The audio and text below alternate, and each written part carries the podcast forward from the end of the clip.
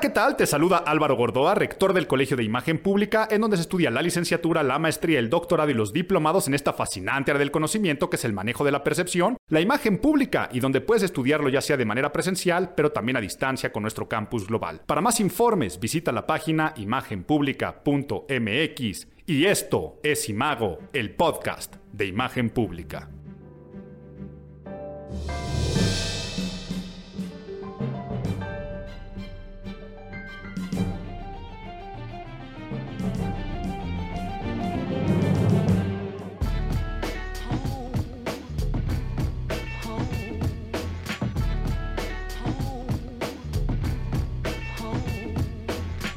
2020 termina el 2020, termina el año y con el fin de año, como siempre, mi capricho, mi regalo, que afortunadamente muchos también ya lo ven como un regalo de fin de año, y es este dulcecito que hago aprovechando las plataformas que tengo, aprovechando el canal de YouTube y por supuesto Imago, el podcast de imagen pública, para hacer mi tradicional conteo de los mejores discos del año.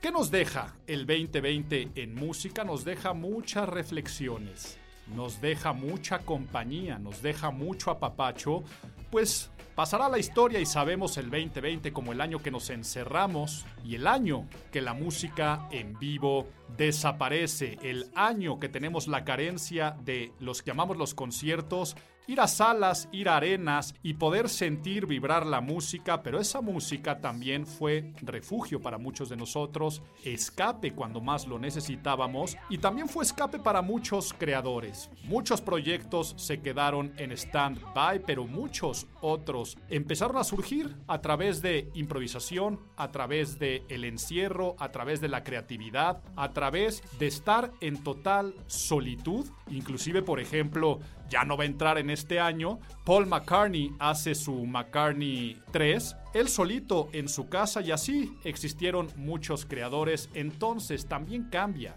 la industria musical, cambia la manera en cómo los artistas empezaron a hacer conciertos y acercar su música, los streamings de paga, los conciertos en coches y empezar a darnos cuenta que el mundo cambió. Mientras nosotros cambiábamos y en hábitos musicales pues la música sigue siendo lo que siempre ha sido, un punto de encuentro, una medida de escape, un sentido de comunicación en todos nosotros y es por eso que yo estoy muy contento y siempre soy muy feliz de poder compartir esta lista que vamos a dejar las reglas muy en claro como todos los años. La primera de ellas es que en esta lista, como en todas, ¿eh? cualquiera que haga una publicación o todos aquellos que dicen cuáles son sus favoritas del año y como toda música, es totalmente subjetiva. Por eso digo que es mi capricho. Entonces, vamos a evitar este tipo de comentarios que me hacen año tras año. Bueno, no se los puedo pedir que lo eviten, son libres de hacer lo que quieran. Pero, uy, es que, ¿por qué no pones nada en español? Es que tus gustos son muy raros. Es que, y es que, y el otro, finalmente, mi lista, mis grupos, totalmente subjetivo. La segunda, únicamente pueden entrar discos de música original. No entran reediciones, no entran masterizaciones, no entran recopilatorios de ninguna índole. Por ejemplo, sabemos que Dreams de Fleetwood Mac pues podría nuevamente ser una canción del año y por lo mismo eh, el disco. Pero no se pueden este tipo de cosas, no se pueden los greatest hits, únicamente música original del año y que haya sido lanzada ya sea en diciembre del año pasado a el último día de noviembre de este año, pues porque si no, no pueden estar en la objetividad, ahora sí, la personal, de el disfrute por cómo salieron. Y la última es que lo limito a 20 discos, no hay más, pero sí puede haber menos. Han existido años en los que no me gusta inflar la lista porque cada disco que entra en este conteo es un disco que puede escucharse de principio a fin. Puros discos que no traen a mi consideración relleno o canciones que yo me salte. Cuando yo me doy cuenta que en un disco me tengo que saltar canciones, lo saco de mi conteo. Es por eso que a veces no llego a las 20. Como siempre digo, mi capricho y ahora dentro de esos caprichos me entró en la mañana una reflexión. Una reflexión Si tú escuchaste el podcast de noviembre y me hago el podcast de imagen pública, escúchalo si no lo hiciste.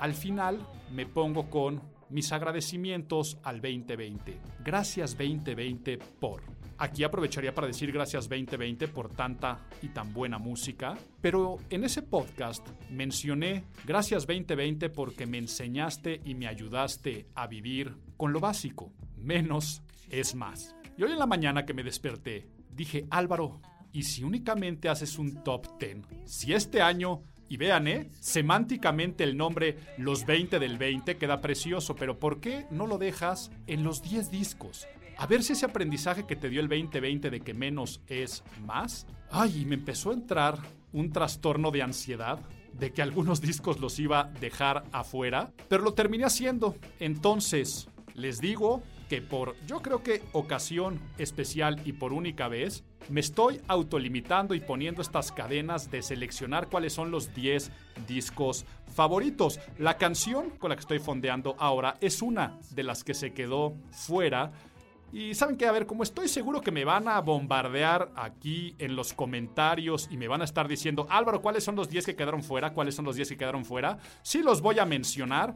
Y como saben, este podcast lo acompaño siempre de una playlist en Spotify. Pueden escuchar la playlist de discos del 2020. Y para todas las personas que lo están viendo en video, pues desafortunadamente YouTube y otras plataformas te bajan los videos cuando trae música por cuestiones de derecho de autor. Entonces, pues es un buen acompañamiento estar viendo el video y estar escuchando la playlist para saber de qué estamos hablando y podernos poner en un contexto.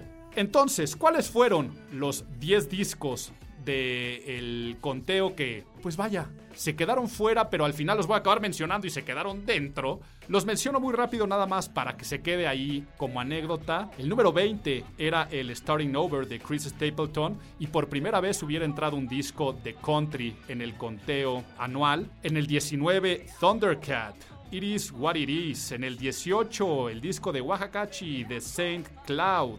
En el 17, un grupo que descubrí un grupo que es un colectivo canadiense de ex-junkies rehabilitados de opioides que se llama Crack Cloud, Nube de Crack, un disco que se llama Pain Olympics en el 17, en el 16, el que para muchos conteos seguramente será el número uno del año, el Fetch the Bolt Cutters de Fiona Apple. En el número 15, este me hubiera gustado que sí se hubiera quedado en el top 10 pero hubo canciones que si bien lo puedo escuchar entero, ah, me dejó algo que desear. El Giaton de Pearl Jam, que por cierto trae Super Blood Wolf Moon, la super luna de sangre, a mi parecer de las mejores canciones que ha hecho Pearl Jam en mucho tiempo. Es más, que se cuelen en la lista de Spotify.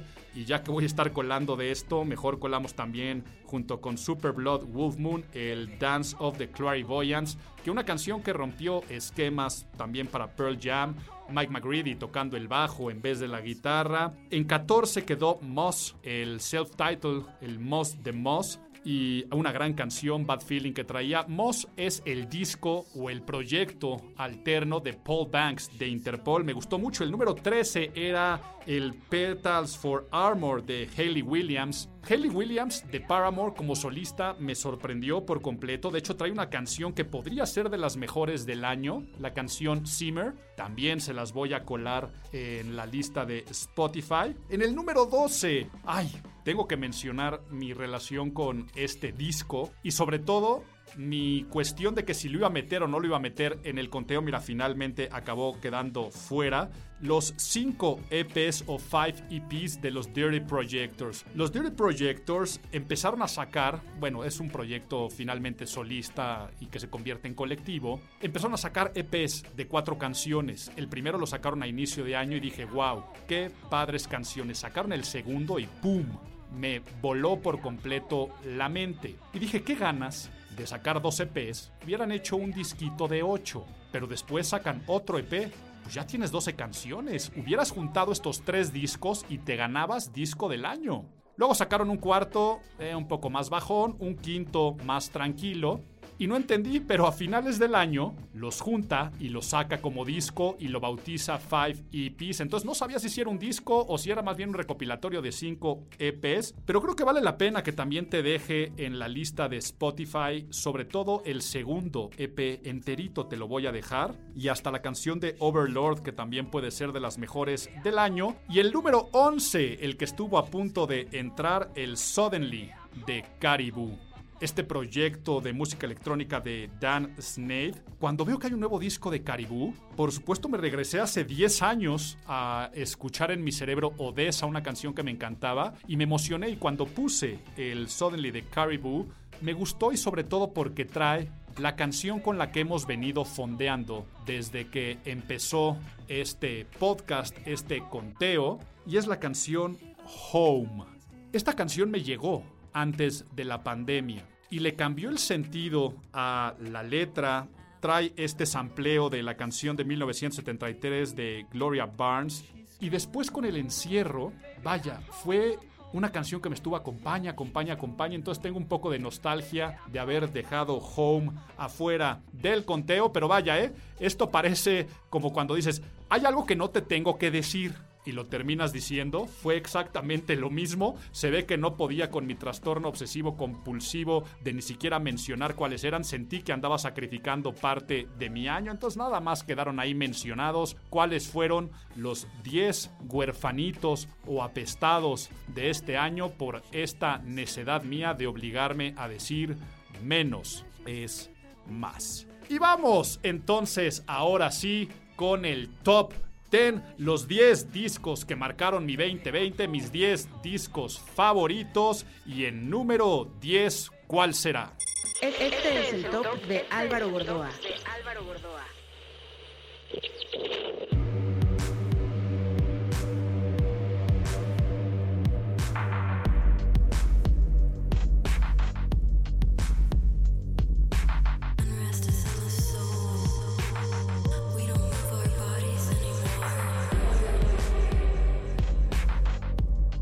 Estamos escuchando a este personaje alienígena bizarro, más barroco, más bizarro y más alienígena que nunca, el Miss Anthropocene de Grimes. Grimes, con este quinto disco, yo creo que este año Grimes estuvo más en boca de la gente y del público por su relación con Elon Musk, por si introdujo a Elon Musk a las drogas, por su embarazo, por el primogénito de ambos y por el nombre impronunciable del hijo de Elon Musk y esta canadiense Grimes, que por la música. Pero viene con un concepto en el cual el futurismo, la inteligencia emocional, el cambio que está sucediendo en el mundo e inclusive el título del disco Miss Anthropocene es este juego de palabras de Miss como de señorita, señorita misántropo y señorita antropoceno. Este odio hacia la gente o hacia el mundo repulsión, pero el periodo antropoceno que fue cuando el hombre le dio a la fregada, a la naturaleza y a cinco años de haber publicado el Art Angels eh, Grimes y de crear un nuevo pop alternativo, estoy convencido de que si no fuera por Grimes, y por supuesto muchas otras, San Vincent y no quiero mencionar más personajes, pero sobre todo la estética de Grimes y lo que hizo, si no fuera por ella, hoy no existiría Billie Eilish. Tal vez Billie Eilish no está ni enterada de lo que acabo de decir, pero es una lectura que le doy yo. Y les digo que regresa de una forma en el cual si bien es pop, es este pop post-punk mezclado hasta como con música New Age, en este futuro vivido en el presente con una estética muy muy muy bizarra, todo el disco y con una producción que vale la pena echarse el disco entero.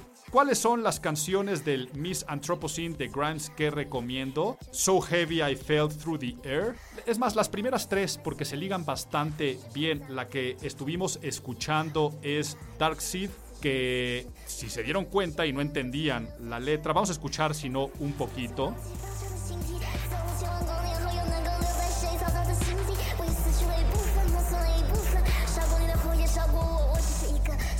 Todo lo que están escuchando es rap en taiwanés de una rapera taiwanesa que el nombre es un ideograma no sé qué pan, Y así te puedes dar cuenta más o menos cómo es la producción del disco. También les voy a dejar Delete Forever, pero recuerden que de todos los discos que menciono se pueden escuchar de principio a fin. Lo único es que las canciones que aquí les recomiendo es porque son las que dejo en la lista de Spotify. Número 9. Este es el top de Álvaro Gordoa.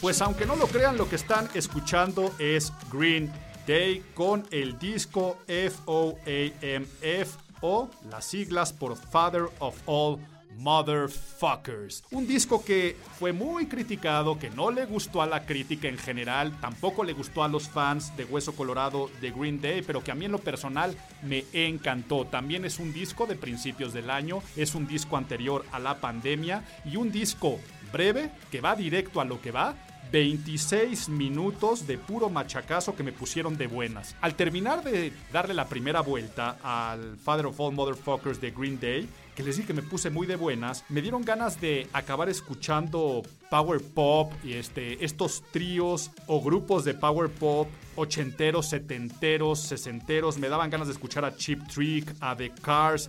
También me daban de escuchar ganas eh, mucho pop punk ochentero y no sé por qué de mujeres. Me daban ganas de escuchar a las Bangles, me daban ganas de escuchar a las Gogos. Que por cierto, aquí hago un paréntesis, eh, ya que estoy mencionando a, a las Bangles, ya estos grupos. Billy Joe Armstrong de Green Day empezó a sacar sencillos también durante la pandemia cantando canciones clásicas. Por ejemplo, cantó desde That Thing You Do de e, esta canción de la película That Thing You Do, pasando por Manic Monday. Entonces, bueno, ahorita me acordé, dejé ese paréntesis, pero tienen canciones que suenan a los Hives. Por ejemplo, escuchen ahora una introducción o cómo empieza Fire Ready Aim.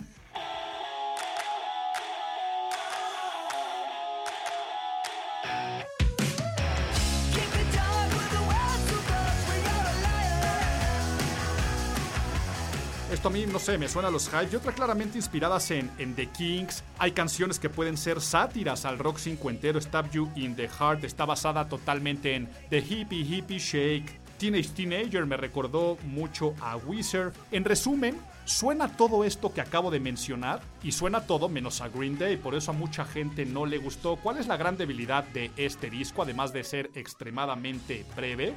Es que cada canción sientes que ya la habías escuchado antes por muchos otros artistas. Quiere decir, no encuentras un sello en particular de Green Day, pero a mí en lo particular fue lo que más me gustó. ¿Qué canciones les dejo? La que le da nombre al título, Father of All Motherfuckers. Bueno, de hecho se llama Father of All, tres puntos suspensivos, no le pusieron de esa forma. Fire Ready Aim y la canción de Take My Money and Crawl también es otra que les voy a dejar aquí en el número 9, el Father of All Motherfuckers de Green Day. Vamos con el número 8. Este es el top de Álvaro Gordoa.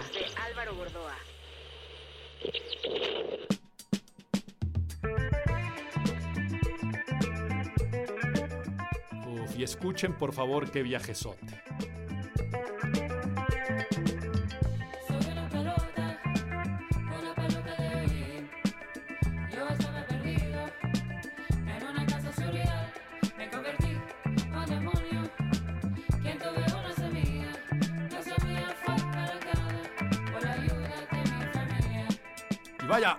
Mejor dicho que nunca la palabra viajesote, porque en número 8 queda el disco Mordechai de, siempre me cuesta trabajo pronunciar, Krungbing, Krungbing Mordechai. Y Krungbing significa, es una palabra thai que significa objeto que vuela, máquina que vuela. Traducción en taiwanés de avión. Este trío de Houston sabemos que han sacado muchos discos que le han gustado a la crítica, música instrumental, música del mundo, música ambiental. ¿Y qué es lo relevante de este disco? Que sigue con la mezcla de músicas del mundo, haciendo esta música ambiental muy groovy, muy psicodélica, pero por primera vez le meten vocales a algunas de las canciones y los tres en algún momento cantan. La voz no es lo fuerte de ellos, pero siempre es un grupo que se va a lo básico, es un grupo que se va a lo sencillo, a crear atmósferas y se convierte en el disco ideal para echarte a leer un libro, para echarte en la playa a tomar el sol, para echarte con los amigos eh, unas chelas a gusto después de acabar empachado en una parrillada. Creo que el hilo conductor es para echarte. En esta cuarentena es el disco que más me relajó, es el disco que me acompañó en esos momentos de soledad, de estar a gusto, de estar tranquilo. Y esta gran aportación de vocales, que es lo que les faltaba, también no lo confundan, es un disco ampliamente instrumental, pero a mi parecer ahora se entiende y suena mejor el concepto. Un concepto de psicodelia experimental y world music que te recomiendo mucho escuchar y qué canciones hay que escuchar. Time You and I. Te voy a dejar también Pelota. A mi parecer, Pelota es la canción más relevante o que puede resumir. Es la que hemos estado también escuchando. Y la otra que te dejo es So We Don't Forget, que además son las tres canciones que más vocales pueden traer. Vamos a colarte una cuarta en la playlist de Spotify para que veas cómo es el grupo en su normalidad instrumental. La canción Shida. Vamos a dejar número 8. Krung Bin Mordechai, el disco número 8 del año. Y vamos con el número 7. Este es el top de Álvaro Gordoa.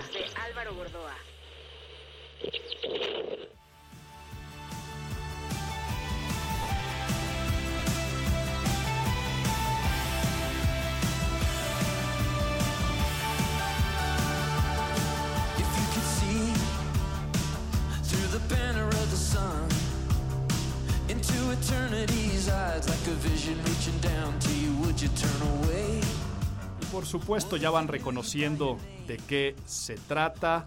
El regreso de los Killers, Brandon Flowers y compañía con Imploding Demi Rush, el mejor storytelling del año. Sabemos que lo fuerte de Brandon Flowers es crear estas canciones épicas, con historias, con una dramatización de la realidad que te deleita la imaginación y una vez más lo hace, ¿no? Brandon Flowers y compañía reducida, porque el guitarrista salió de la banda, demuestran esta capacidad de hacer arena rock, rock de estadio, con himnos que te puedes imaginar a la gente cantándola, coreándola y te dan ganas de estar en el concierto. ¿Cómo urge este disco verlo en vivo? A mi parecer, el mejor tercer o el tercer mejor disco de los Killers. Los mejores son los primeros dos, el Hot Fuzz y el Sam's Town, pero este podría ser un hijo de los dos. Regresan a la fórmula. Sí, para muchos fue un cliché, porque suena a los Killers repitiéndose, pero pues ¿Cuál es el problema? Si funciona, no le cambies.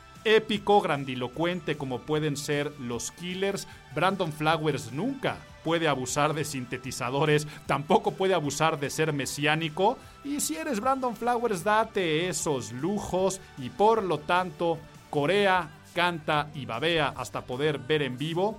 Te dejo la canción inicial My Own Soul's Warning la canción de Caution también me gusta mucho. Y el cierre, este cierre que además ellos al ser de Las Vegas hace toda esta historia muy de su ciudad natal, Imploding Demi Rush, que es el que le da nombre al disco en el número 7 de Killers, Imploding Demi Rush.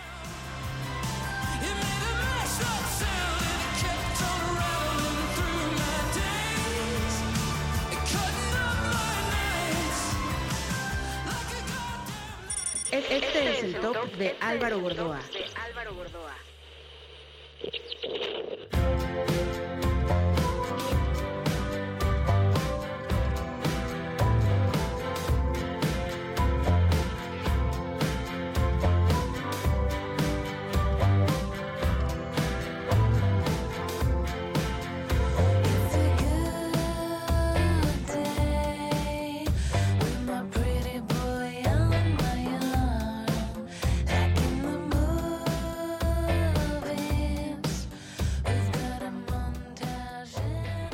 Y en el número 6 estamos escuchando yo creo que mi disco consentido del año. Es un disco que lo escuché y lo escuché y lo escuché y me ponía de buenas y cuando me daba cuenta ya le había dado una vuelta, dos, tres vueltas, tres vueltas y se quedaba constantemente el disco de Heinz, The Prettiest Course. Heinz, este cuarteto de mujeres españolas, de chavitas españolas, que han redefinido el garage rock por esta coquetería que da a unas hispanas cantando en inglés. Con sus primeros dos discos le pegaron durísimo. Pero es esta mezcla de una... No sé si ustedes han escuchado los grupos clásicos de la explosión indie noventera española, por ejemplo, un disco como los o un grupo como los Fresones Rebeldes. Si nunca han escuchado los Fresones Rebeldes, denle un viaje. Pero imagínense que ese indie español noventero se casa con el indie garage de los 2000, o sea, con los Strokes. Entonces, hagan una mezcla entre los Fresones Rebeldes y los Strokes y salen las Heinz. Y en este disco, ¿qué fue lo que más me gustó? Que se aventuran a cantar algunas estrofas en español, dándole un encanto único de esta pochez hispana y en inglés. Y les digo que es de los discos que mejores recuerdos me va a traer de este año. Yo lo definiría como un pop, es un disco pop de lo-fi,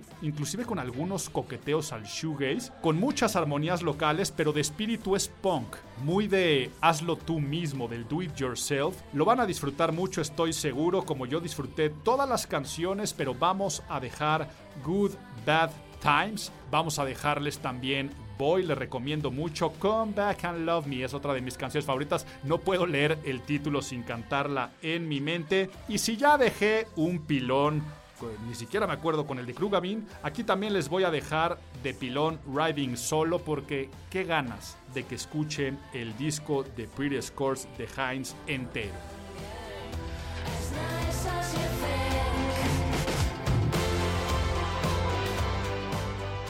Y vámonos con el número 5.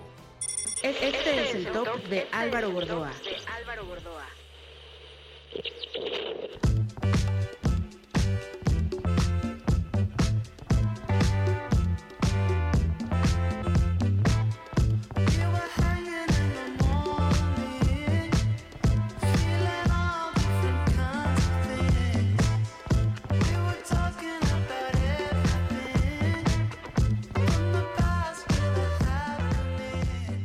Después de cinco años de uno de los discos que redefinieron la música y considerado de los mejores discos de este siglo, el Currents de Tame Impala, Kevin Parker, cinco años después, publica The Slow Rush. Y para todos los que pensábamos que Tame Impala era la reivindicación de las guitarras distorsionadas del rock psicodélico, pues Kevin Parker deja almacenadas las guitarras y hace un disco de autor es un disco donde se centra en su figura más como productor que como ejecutor. Y es un disco donde deja que las máquinas hagan la gran mayoría del trabajo. Vaya, por favor esto no se confunda. Las máquinas alguien las tiene que programar, alguien le tiene que dar clic a los botoncitos, alguien tiene que experimentar con los ruidos, las distorsiones y todos los trucos de una consola. Y se pone como un mago de consola a crear esta magia en la que ya no sabemos qué pensar y cómo definir si te dicen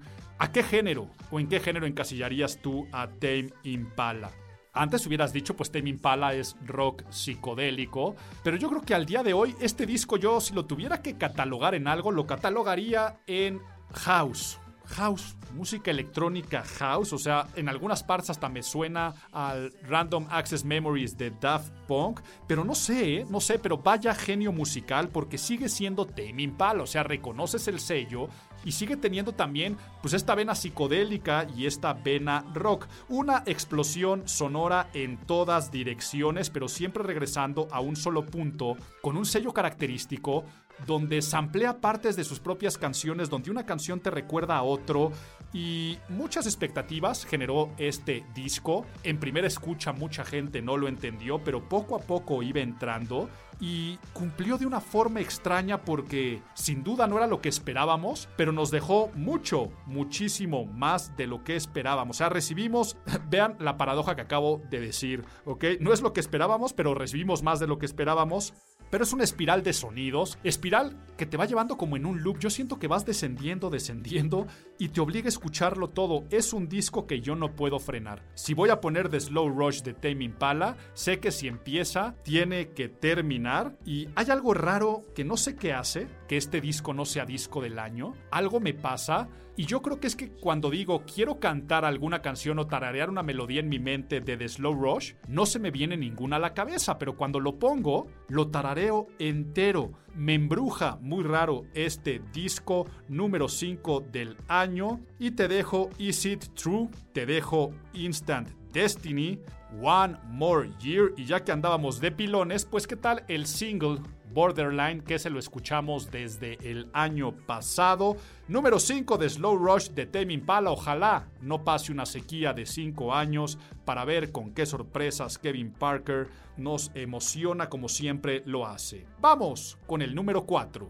Este es el top de Álvaro Gordoa. So,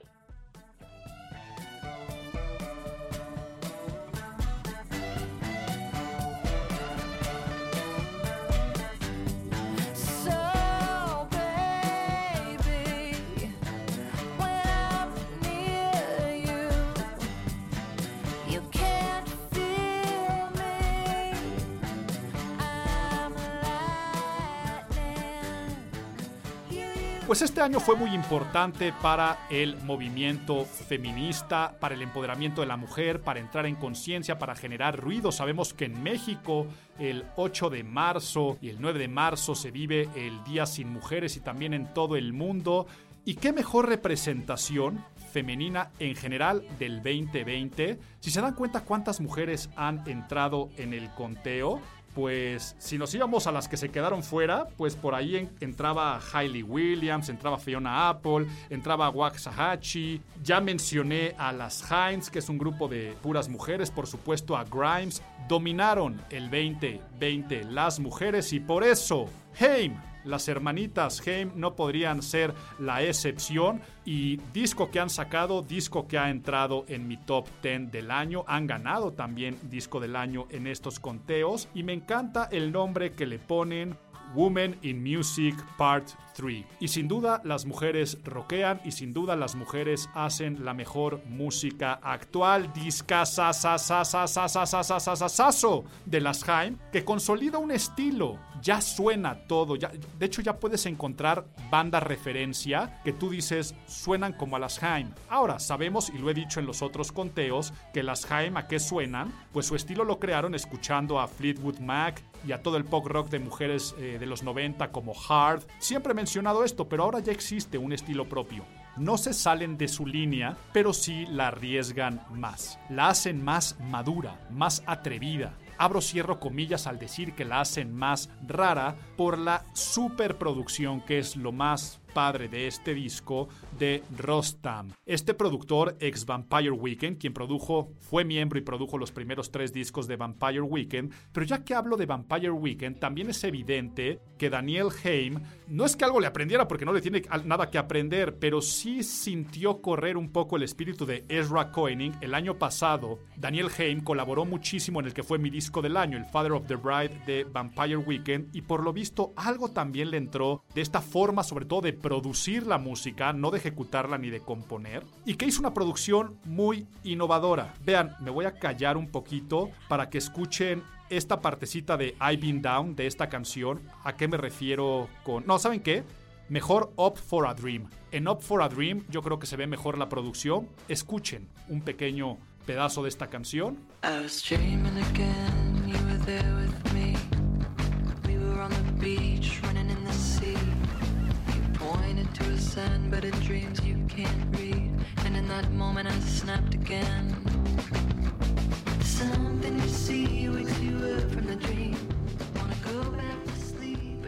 Vean qué bueno que se arriesgaron a hacer este tipo de efectos. Escúchenlo con audífonos. Y a su vez las hace ver más maduras. Más maduras musicalmente hablando, ¿eh? Porque quien las sigue en Instagram, quien las ha visto en conciertos, saben que son lo más infantil y simple del mundo. Pero me encantó, me encantó el disco, discaso. Por mucho tiempo pensé que iba a ser mi disco favorito del año trae, no sé si mi canción favorita del año, una de mis favoritas del año, The Steps, que por supuesto se las dejo en la playlist Gasoline, I've Been Down y como ya hablé de la producción de Up for a Dream, también la vamos a meter en la playlist número 4, Women in Music Part 3 de Las Haim. Y ya nos acercamos al final, viene el top 3 del año. ¿Quién será el número 3? Este es el top de Álvaro Gordoa. They've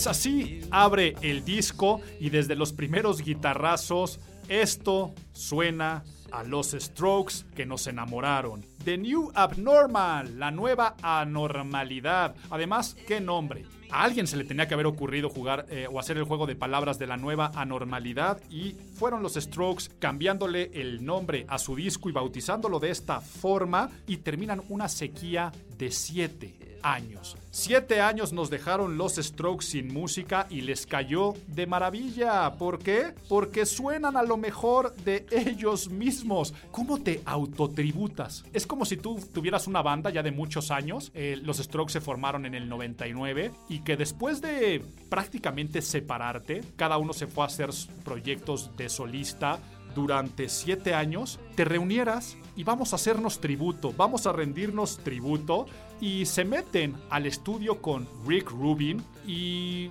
yo pensé cuando me enteré que estaba en producción Rick Rubin que iban a irse un poco más a una producción más limpia, pero al parecer los metió como un grupo de amigos a convivir adentro de un estudio en unas solas tomas. Por supuesto, hay mucha postproducción que queda muy padre, pero el disco parece una reunión de amigos sin pretensiones. Es un disco que ya no tiene presión alguna. Esta presión, a mi parecer, es la que había llevado a experimentar un poco de más a los Strokes y por eso el Countdown Machine o los últimos discos no eran tan sólidos porque se tenían que salir de una zona de confort porque la gente, la industria, los fans lo empezamos a demandar cada vez más. Pero con The New Abnormal, ¿qué fue lo que más me gustó? Que terminé de escucharlo la primera vez y sentía que había escuchado ya ese disco mil veces. Pero ese disco de los Strokes, quiero que sepan que ahora que estaba eh, reescuchando todos los discos al final del año y empezó The New Abnormal, yo dije, no, no, no, pero se me puso un disco viejo de los Strokes. Ya lo siento como un disco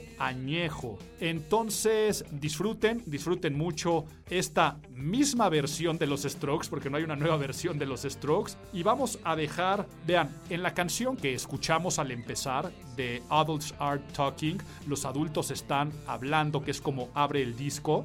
Yo creo que podemos ver todos los rangos de los Strokes de todas sus canciones en una sola. O sea, todos los rangos de voz de Julian Casablancas, desde el rasposo, pasando por el distorsionado, pasando por el falsete, en una sola canción. Y por supuesto, los diálogos clásicos de guitarras de, Nick Valenci y Albert Hammond Jr., los más emblemáticos que te puedas imaginar de canciones de los Strokes viven en esta canción, por lo tanto de Adults Are Talking no te la puedes perder. También te voy a dejar Bad Decisions, que fue el primer sencillo. Y a mi parecer la que también podría ser canción del año, porque sí suena a los Strokes, pero unos Strokes muy divertidos. Eternal Summer, Verano Eterno. En el número 3, Los Strokes, la nueva anormalidad o lo nuevo anormal, The New Abnormal. Y ahora sí, vamos. ¡Ay, híjoles! Aquí les tengo que decir que no saben cómo me tembló la mano para dar el plumazo de cuál iba a ser el número 1. Pero vamos con el número 2, que bien pudo haber sido el número 1, pero no sé si fue el ego, la vanidad, prurito, oso vergüenza, procesarlo, no me dejó, pero es el número 2, que a mi parecer chance tenía que haber sido el número 1. Me arrepentiré de último momento.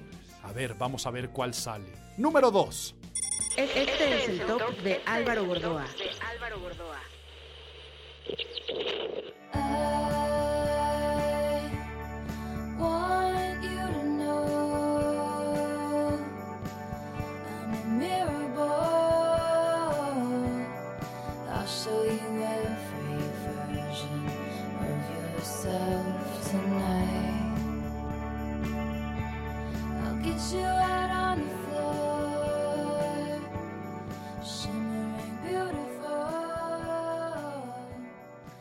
pues sí, quedó como número 2 y lo que estoy sintiendo al escuchar esta canción me hace sentir que es el número uno del año. Un disco que me hace llorar, es un disco que me saca lágrimas, es un disco creado en total aislamiento y es un disco sorprendentemente que nunca pensé decir esto en mi lista de conteos del año, de Taylor Swift.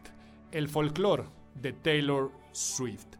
Qué bueno que vino el 2020, porque así como nos cambió a todos, no importa que seas la estrella pop número uno o de las número uno, la que más ingresos puede llegar a generar, la que anda en pleito por los derechos de sus canciones, la que la prensa habla más de sus relaciones fallidas que de su música, qué bueno que nos la, cuarentenaron, qué bueno que la aislaron, qué bueno que la pusieron en este estado tan vulnerable. Porque Taylor Swift en pandemia se encierra y sale de su zona de confort, dejando de pensar en cómo sonará la canción en un estadio, cómo será la producción de un concierto, qué me está demandando la industria musical, la radio, el pop, la disquera, y se pone autocomplaciente, y al ponerse autocomplaciente nos dice y nos demuestra que es la mejor cantautora de su generación. Dije de el disco de los Killers que un gran storytelling, pero el de este disco, las historias, la narrativa, la lírica, es una belleza. Y acompañado con una belleza de melodías, pero en un sentido también colaborativo. Tenía un sueño, ella de trabajar con Aaron Dessner de The National, pero también admirando muchísimo a Justin Vernon, más conocido por el proyecto de Bon Iver, Bon Iver, como le quieran decir. Y ella siempre había querido colaborar con ellos y se atreve a escribirles durante la pandemia y decir, vamos a hacer cosas juntos. Y ellos muy gustosos empiezan a pelotear ideas. Aaron Dresner estaba muy metido en, en temas de orquestación y entonces empiezan a mandarse estos sketches de melodías, Taylor Swift de las letras, y hace este disco que además lo crea sin avisarle a nadie. Y con un aviso de 24 horas, dice, mañana voy a liberar un disco que se llama Folklore. Sorprende a toda la industria musical, de repente un viernes amanecemos con nuevo disco de Taylor Swift y yo por, les he contado aquí muchas veces, yo por ritual, todos los viernes escucho los lanzamientos que espero, cosas nuevas que me gusta descubrir, pero cosas que tengo que escuchar hasta por tarea, ¿no? Entonces por tarea digo, voy a escuchar el nuevo disco de Taylor Swift para ver de qué se trata.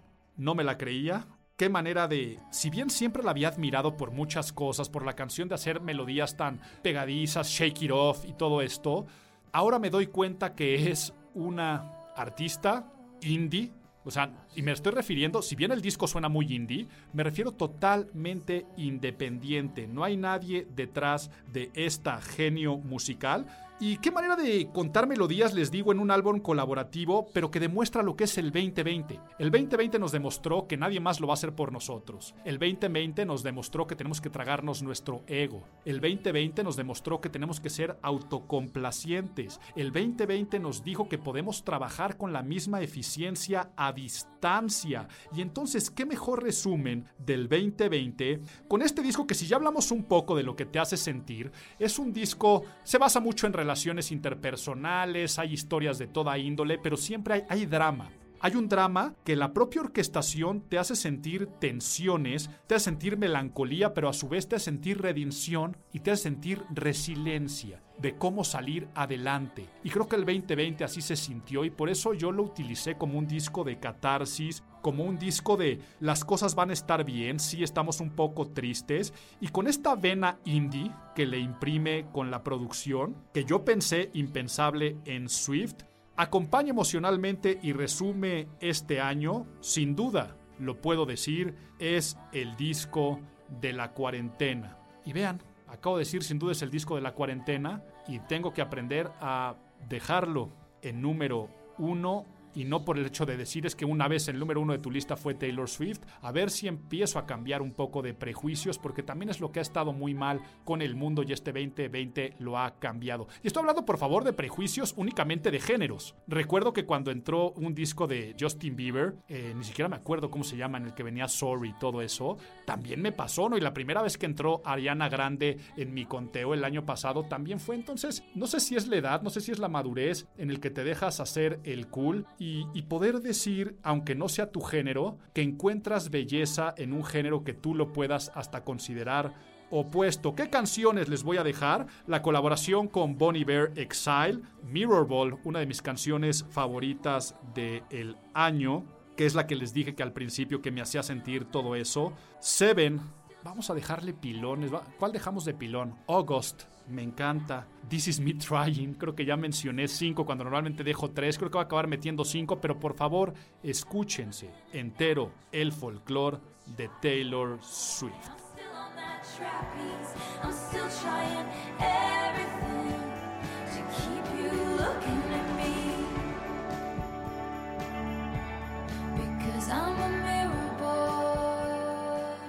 Y ahora sí, llegamos al punto final. La canción, bueno, no la canción, el disco número uno del año. Este es el top de Álvaro Gordoa.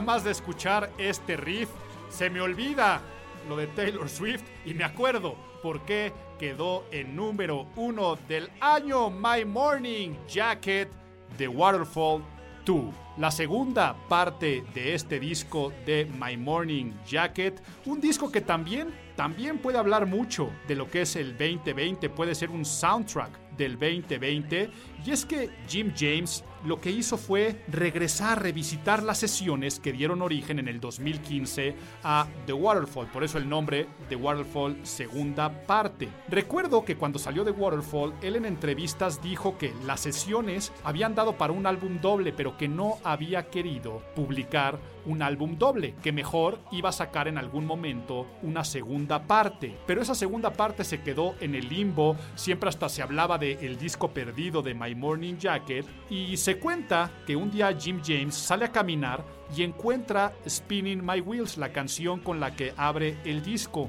y se da cuenta que la canción valía la pena, pero que tal vez cuando se metió a revisitar el resto de las canciones no había algo que uniera a todas y se decide meter a la producción en el cual termina el resultado siendo un disco clásico, o sea, suena a My Morning Jacket con un protagonismo constante de las guitarras, de los teclados, teclados distorsionados, mucha experimentación en producción, canciones que se van transformando de una cosa en otra, mucho overdub, mucho reverb y mucha experimentación entre géneros y ritmos. Sabemos que eso es My Morning Jacket. Pero a las canciones las empiezan a unir unos puentes musicales bellísimos que se alargan, que se transforman. Por supuesto, mucho juego con el timbre característico, eh, los característicos gritos de Jim, pero es un disco que a mi parecer es un disco sobre sanar. Al igual que lo dije con el de Taylor Swift, de resiliencia. Es un disco de redención. Es un disco que habla mucho de desamor, pero habla de segundas oportunidades. Por eso también puede ser un soundtrack del 2020.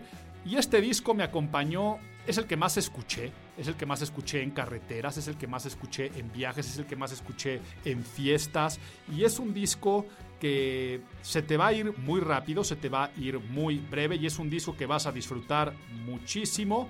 ¿Y qué canciones te voy a dejar? Te voy a dejar... A vamos a dejar igual. Si ya de otras dimos 4 o 5, te voy a dejar Magic Bullet. Te voy a dejar Climbing the Ladder. Híjole, es que me suena tantas cosas. Pero mejor escucha los cambios de tempo. El juego de producción de cambio de tempo en Climbing the Ladder. Feel You. Feel You es una canción que acepto, me hace también llorar. Estuve muy vulnerable este año. Y esta canción etérea, All I Want Is to Feel You, lo único que quiero es sentirte, al estar yo encerrado en cuarentena y tiene unos, tiene unos arpellos en la guitarra, es más, me voy a callar y vamos a ver que entre este arpello de guitarra.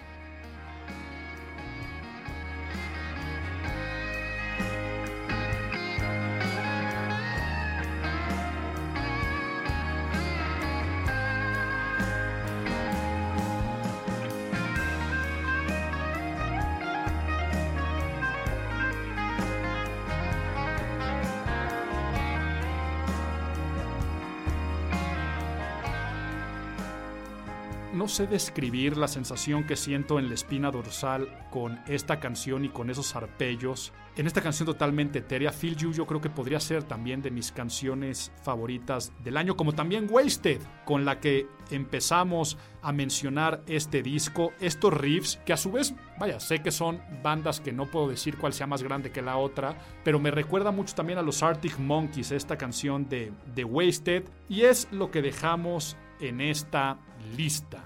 Este es el top de Álvaro Gordoa.